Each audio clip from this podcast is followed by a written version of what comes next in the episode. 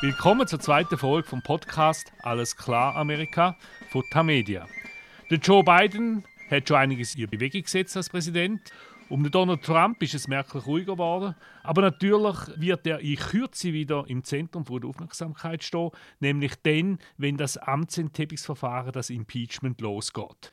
Dann stehen die Republikaner vor der Frage, ob sie ihn nochmal freisprechen wollen. Donald Trump ist ja der erste Präsident, respektive Ex-Präsident, wo zweimal impeached wird. Für Marjorie Taylor Greene, eine begeisterte Anhängerin von Donald Trump und auch von Verschwörungstheorien, ist natürlich keine Frage, dass der Donald Trump soll freigesprochen werden. I am against the impeachment effort by the Democrats. Auf der anderen Seite haben wir den Senator Mitch McConnell, unterdessen Minderheitsführer im Senat, wo sich vom Trump distanziert hat, und auch die neue Abgeordnete Marjorie Taylor Greene aus Georgia, indirekt, nämlich ohne dass man sie beim Namen genannt hat, als Zitat Krebsgeschwür für die Partei bezeichnet hat. Was machen also die Republikaner im Impeachment? Und was heißt das für die Regierung Biden? Darüber unterhalte ich mich mit Martin Kilian, unserem langjährigen Korrespondent in den USA. Er ist in Charlottesville im amerikanischen Bundesstaat Virginia und ich bin Christoph Münger, ich leite das Rösser international von der Tamedia Redaktion in Zürich. Guten Tag, Martin. Guten Tag, Christoph. In wenigen Tagen fängt das zweite Impeachment an, das zweite Impeachment gegen Donald Trump. Was soll daraus werden? Wird er jetzt als Ex-Präsident verurteilt? Ja, man soll natürlich nie, nie sagen, aber ich denke, dass es am Ende nicht zu einer Verurteilung reichen wird, weil die demokratische Mehrheit im Senat dazu 17 republikanische Stimmen bräuchte. Die wird sie aller Voraussicht nach nicht kriegen. Und äh, deshalb wird Donald Trump wie schon im ersten Impeachment wohl auch diesmal nicht verurteilt werden. Aber wie sinnvoll ist das Impeachment denn noch? Ist es mehr als einfach so der Abspann von einer wirklich verrückten Präsidentschaft?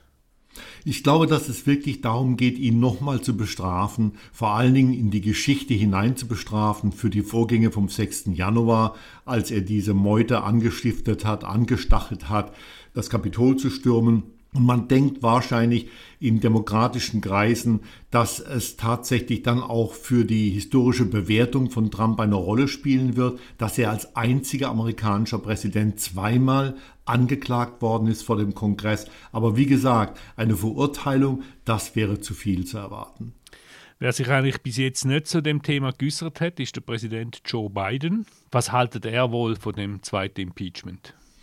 Ich kann mir nicht vorstellen, Christoph, dass Biden sehr glücklich darüber ist. Er hat zwar irgendwann schon mal gesagt, dass es wahrscheinlich sein muss mit diesem Impeachment, aber natürlich äh, bringt dieses Impeachment-Verfahren im Senat Bidens Fahrplan durcheinander. Er hat ja nun einiges, das vom Kongress verabschiedet und bearbeitet werden muss. Es stehen noch Ernennungen aus von wichtigen Ministern und das alles wird jetzt erstmal auf Eis gelegt, weil natürlich die gesamte Aufmerksamkeit des Kongresses sich auf dieses Impeachment-Verfahren bezieht.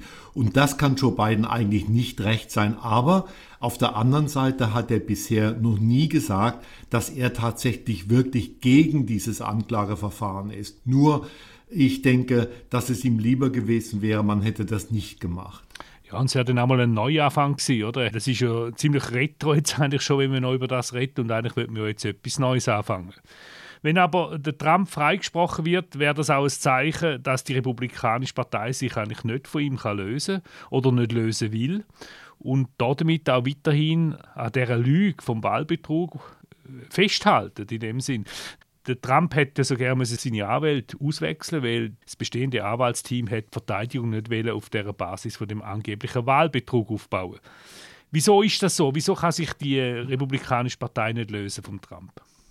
Ja, sie kann es nicht, weil eben Trumps Anhängerschaft an der Basis treu zu ihm steht und weil die Partei sich tatsächlich einbildet, vielleicht auch zu Recht, dass sie diese Wählerschichten braucht 2022, wenn die nächsten Kongresswahlen, die nächsten Midterms anstehen. Und deshalb fällt es ihr so schwer, sich von dem gesamten Lügengebäude von Donald Trump zu trennen. Man sieht es ja auch, Wer innerhalb der Partei gegen Trump aufmuckt, wird abgestraft. Zum Beispiel der Abgeordnete Adam Kinzinger aus Illinois, ein hoch ehrenwerter Mann, der sich also in aller Öffentlichkeit gegen Trumps Wahllüge ausgesprochen hat, der muss nun fürchten, dass seine politische Karriere zu Ende geht.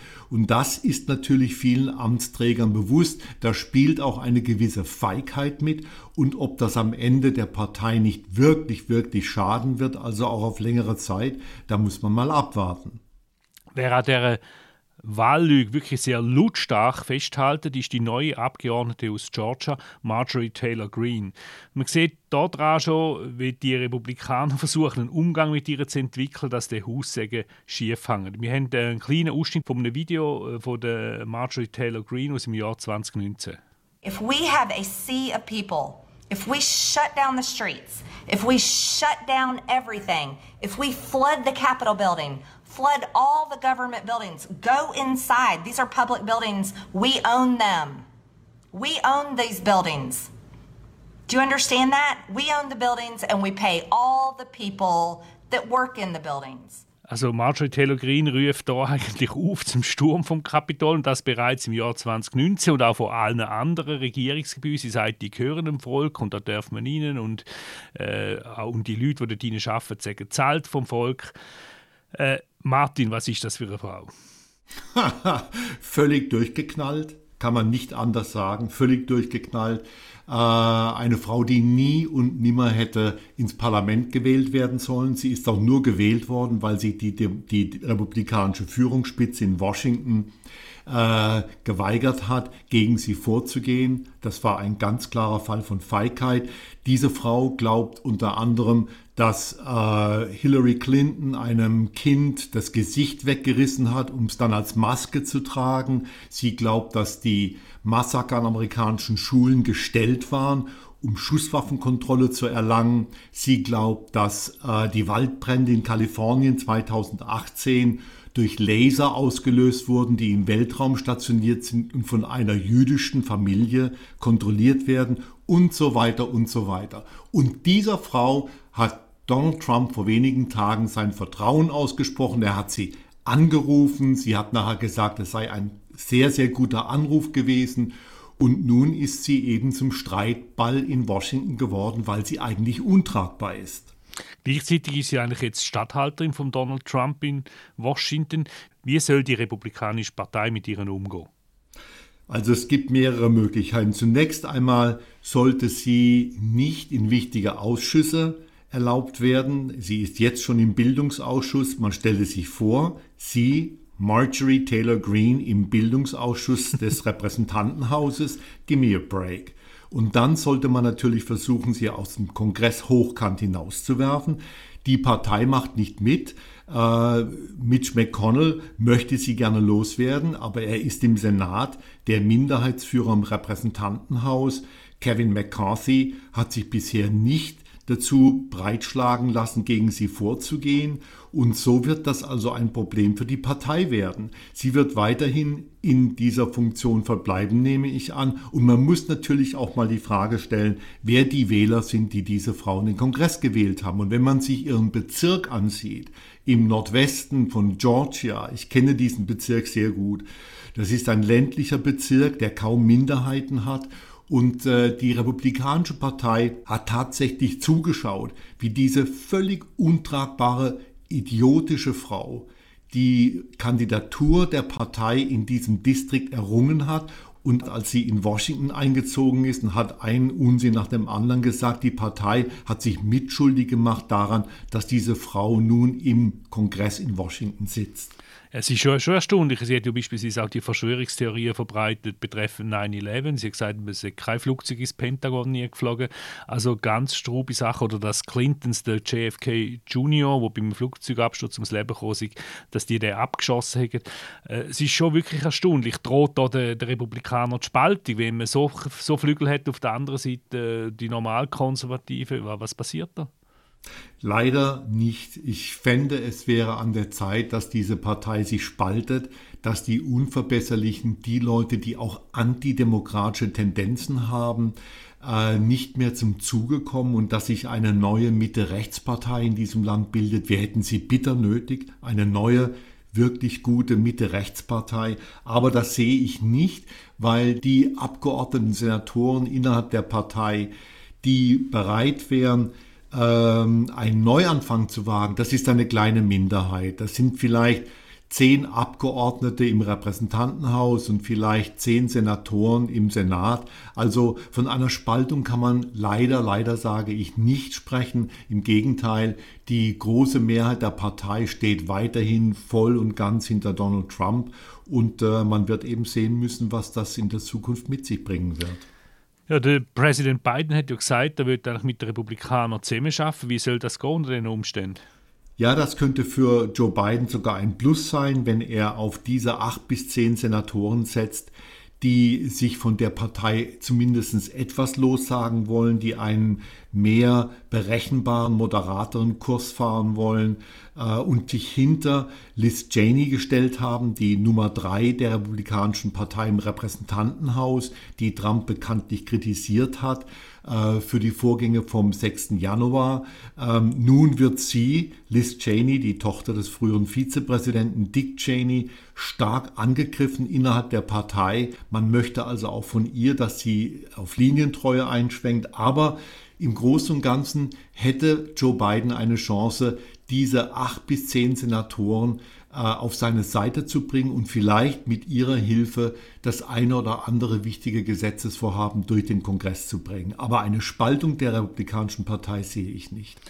Aktuell geht es ja gerade bei dieser Zusammenarbeit um das sogenannte Corona-Hilfspaket, äh, wo es unterschiedliche Positionen gibt, einerseits von Präsident Biden, andererseits von den Republikanern. Ist es sinnvoll, wenn der Biden wartet, bis die Republikaner irgendwie zu einem Kompromiss bereit sind? Eigentlich müsste man es von ihm erwarten. Christoph, er hat ja gesagt, er will mehr Einheit im Land, er will auf die Opposition zugehen. Auf der anderen Seite ist es natürlich so, dass die Lage hier so angespannt ist, wirtschaftlich, also auch mit der Corona-Krise, dass die äh, Demokraten nicht allzu lange warten können. Es zeichnet sich im Moment doch eher ein Alleingang ab dass die Demokraten versuchen werden, ihr 1,9 Billionen Paket an Corona-Hilfen durch den Kongress zu bringen, ohne republikanische Hilfe. Das geht auch durch ein Spezialverfahren. Das wird natürlich eine knappe Angelegenheit und es wird dann auch Rufe geben, dass Biden dieses Streben nach Einheit gleich wieder verraten hat, indem er eben diesen Alleingang propagiert hat. Aber ich denke, dass man tatsächlich versuchen wird, die wichtigsten Gesetzesvorhaben zunächst allein durchzubringen. Ja, und die Erfahrung zeigt auch, dass es eigentlich fast nicht anders geht. 2009 hat äh, Barack Obama während der Finanzkrise vergeblich darauf gesetzt, dass die Republikaner, also die Opposition, ihn unterstützen im Interesse vom Land für das dort mal auch damalige Hilfspaket äh, durchzubringen. Und der beiden ist auch dabei gewesen, darum erwarte ich eigentlich eher, dass er es dann halt selber durchdruckt, oder? Ja, das würde ich auch so sehen, Christoph. Die Erfahrung von 2009, die hat sich tief eingegraben bei vielen Weggefährten von Joe Biden und sie wollen auf gar keinen Fall eine Wiederholung. Äh, man kann sogar sagen, dass die Präsidentschaft Barack Obamas tatsächlich auf Jahre gelitten hat äh, an dieser Fehlentscheidung und die wird sich nun meines Erachtens nicht mehr wiederholen. Joe Biden ist jetzt zwei Wochen im Amt. Er hat schon einiges in Bewegung gesetzt, in Migrationspolitik, in der Außenpolitik. Beispielsweise ist das New Start-Abkommen verlängert worden. Dann sehen wir, dass er aktiv ist in der Pandemiepolitik. Können wir schon eine erste Bilanz ziehen? Äh, eine ganz, ganz vorsichtige. Und ich muss sagen, dass ich sehr überrascht bin von dieser Präsidentschaft bisher. Ich hatte ja, wie du weißt, Christoph, einige Bedenken gegen Joe Biden, weil ich dachte, dass er zu zögerlich, zu zauderlich, äh, zu vorsichtig sein wird, dass er quasi im Habitus des Abaratschicks ins Weiße Haus einziehen wird. Das hat sich alles nicht bewahrheitet. Ganz im Gegenteil.